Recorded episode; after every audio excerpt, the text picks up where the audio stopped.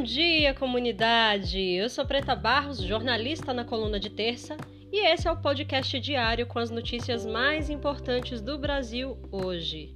Terça-feira, 6 de outubro de 2020, em Salvador, terra do acarajé e das melhores praias do Brasil, hoje fazem 26 graus, um tempo mais fresco de primavera, porém com sol e céu limpo. A Coluna de Terça é uma revista quinzenal independente financiada pelos assinantes. E se você ainda não assina, chega no nosso Instagram, Coluna de Terça, e se informa para contribuir com esse trabalho que hoje remunera nove pessoas de diversas partes do país. Hoje, o Brasil registra 146.791 mortes por Covid no país num cenário de reabertura de comércio e de campanha política pelas eleições municipais. Apesar de grande parte da campanha hoje ser online, não é difícil encontrar carreatas e acompanhando as redes sociais dos candidatos, muitos deles indo às ruas e realizando aglomerações. Sim, sabe aquela foto de 10 pessoas, todos de máscara, junto com o candidato a vereador que só aparece né, nessa época de eleição, a cada quatro anos? Isso também é uma aglomeração. Apesar do voto de cabresto ser proibido pela lei, o que vemos na prática ainda é o comércio mais valioso do, do bem mais valioso que nós cidadãos temos, que é o voto. Os candidatos sempre tentam comprar os votos e muitos cidadãos cedem, por muitas razões, sendo uma delas a necessidade. Tem candidato distribuindo máscara e álcool em gel e pedindo voto. É uma nova modalidade para bajular eleitor, somadas às camisetas, as cestas básicas, as promessas de asfalto, saneamento básico e vaga em creche. Ora, o asfalto, o saneamento básico e as creches são obrigação dos políticos e não deveriam ser promessas de campanha, mas sim políticas básicas de gestão das cidades. Os vereadores e prefeitos, que serão eleitos em aproximadamente um mês, possuem o desafio de gerenciar as políticas de saúde e educação, além da infraestrutura e saneamento básico de suas cidades. Isso é responsabilidade deles. Como podemos confiar que esses candidatos cumprirão o mínimo de sua responsabilidade se eles não respeitam o isolamento social? É bom que escolhamos nossos candidatos de acordo com as propostas que eles têm para resolver os problemas da comunidade, mas principalmente observando a conduta que eles têm agora nas campanhas. Candidato que não obedece isolamento social e que não obedece às leis eleitorais não merece voto. Lembre-se, o tal combate à corrupção começa dentro das nossas casas, a educação das próximas gerações também, e a prevenção ao coronavírus, principalmente. Começamos as notícias de hoje. Nessa quinta-feira, o STF, Supremo Tribunal Federal, deverá decidir se Bolsonaro vai ou não depor pessoalmente sobre o inquérito que apura a interferência do presidente na Polícia Federal, denunciado pelo ex-ministro da Justiça e atual advogado com OAB e tudo, Sérgio Moro. Até agora, a gente não entendeu qual a dificuldade de pedir ao presidente que se explique ao vivo e não por carta. Não é difícil perceber que Bolsonaro tem medo de enfrentamentos públicos, né? Ele é um covarde que não foi aos debates, não explicou os 89 mil que a esposa recebeu do Queiroz e agora se recusa a ser homem de encarar o STF pessoalmente. Luiz Fux, o ministro da STF, tem agora uma bomba nas mãos. Se ele exigir que Bolsonaro fale pessoalmente, certamente ganhará a opinião pública, principalmente da esquerda mas perderá prestígio entre a gestão da família e dos seus coligados das Forças Armadas.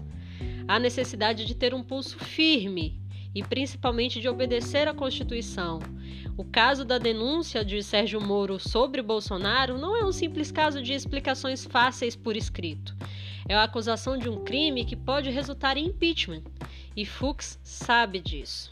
Quinta-feira a gente vai saber o desfecho dessa novela, oferecimento especial dos benefícios do Código Penal concedidos a quem ocupa cargos do Executivo e do Legislativo. Um dos maiores erros de Bolsonaro é acreditar que o STF deve ser subordinado aos seus desmandos, né? E ele demonstra isso em muitas de suas falas, como ao afirmar que vai indicar um ministro terrivelmente evangélico. A última de Biruliro, que não vai a debates nem quer depor pessoalmente ao STF, mas não dispensa uma aglomeração e esteve ontem em igreja da Assembleia de Deus fazendo discurso, foi dizer que deseja que o STF um dia inicie suas sessões com oração. Oração, hein? Ora, ora, Bolsonaro está bem alinhado né, com a Anajure, a Associação de Juristas Evangélicos, órgão criado pela Damares Alves, ministra da Família, aquela que tem uns traços de sociopatia e que só pensa em ampliar a atuação do evangelismo nas leis brasileiras. Eu me pergunto qual o impacto do evangelismo na gestão pública além do que vemos favorecimento das igrejas, enriquecimento ilícito, lavagem de dinheiro, uso da religião para destruir comunidades tradicionais e, principalmente, cagar regra na vida dos cidadãos. Porque aos, evangélicos da política, muito mais que cumprir seus papéis de gestão para cuidar do que o povo precisa, a eles importa dizer como o povo deve viver. O absurdo é tão grande que quando Bolsonaro indicou Cássio Nunes para a vaga do, do, STF, ele foi criticado por seus aliados, pois o desembargador Cássio é um jurista garantista que prioriza a Constituição em suas decisões. O governo Bolsonaro já demonstrou ser punitivista, cristão, retrógrado e deseja fazer o Brasil recuar à Idade Média. E o pior é que eles estão conseguindo, né? E falando de denúncia de Sérgio Moro, parece, de, parece que Moro gosta de abandonar um barco quando sente que está furado, né? Ele que prendeu o ex-presidente Luiz Inácio para ajudar a eleger Bolsonaro e depois, como moeda de troca, foi ministro da Justiça e saiu do governo com a pecha de traidor, está planejando sair do Brasil. As informações são da colunista Mônica Bergamo que, abre aspas, o ex-ministro da Justiça Sérgio Moro está sendo pressionado pela família a sair do Brasil. A ideia é que ele passe uma temporada dando aulas de direito em outro país e assim fique distante da política e de eventual projeto eleitoral de concorrer à presidência. Fecha aspas. A esposa de Moro, Rosângela Moro, tem falado com algumas pessoas que o marido já deu a contribuição que tinha que dar ao país e que a política partidária, com esses embates selvagens, não seria para ele, né? Estaria na hora de novamente cuidar da vida pessoal e profissional, principalmente a profissional, já que Sérgio Moro abriu mão do cargo estável de juiz federal para ser ministro e agora não é nenhum nem outro.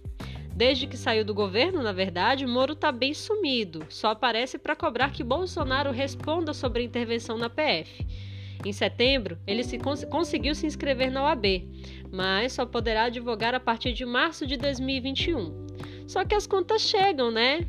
E a família Moro parece estar um pouco preocupada com os boletos.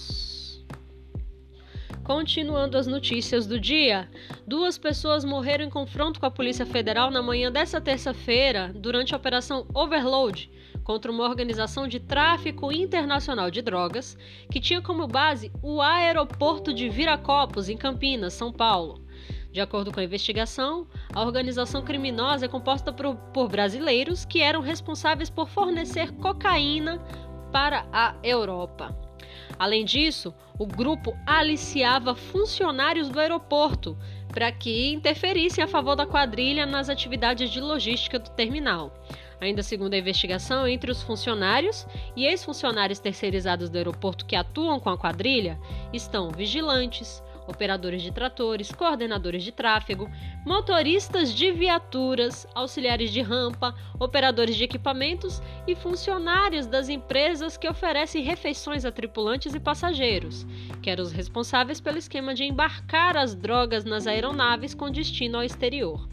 Um esquema gigante que certamente nem lembra os aviãozinhos da boca de fumo aqui do Brasil, né, que são assassinados pela PM diuturnamente.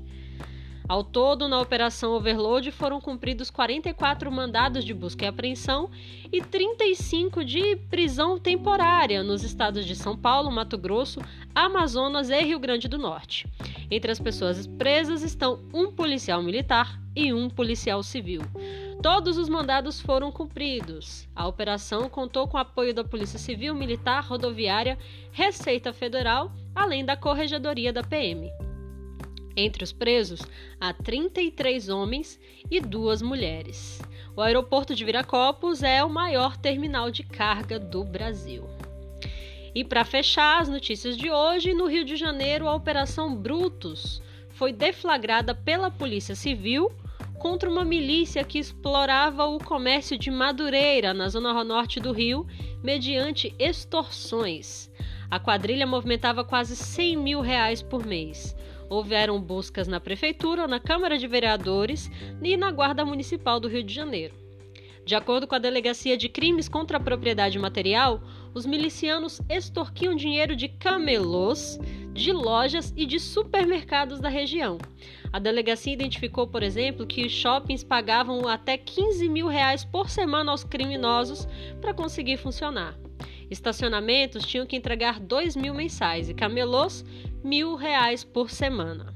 A quadrilha controlava tanto ambulantes irregulares quanto comerciantes legalizados.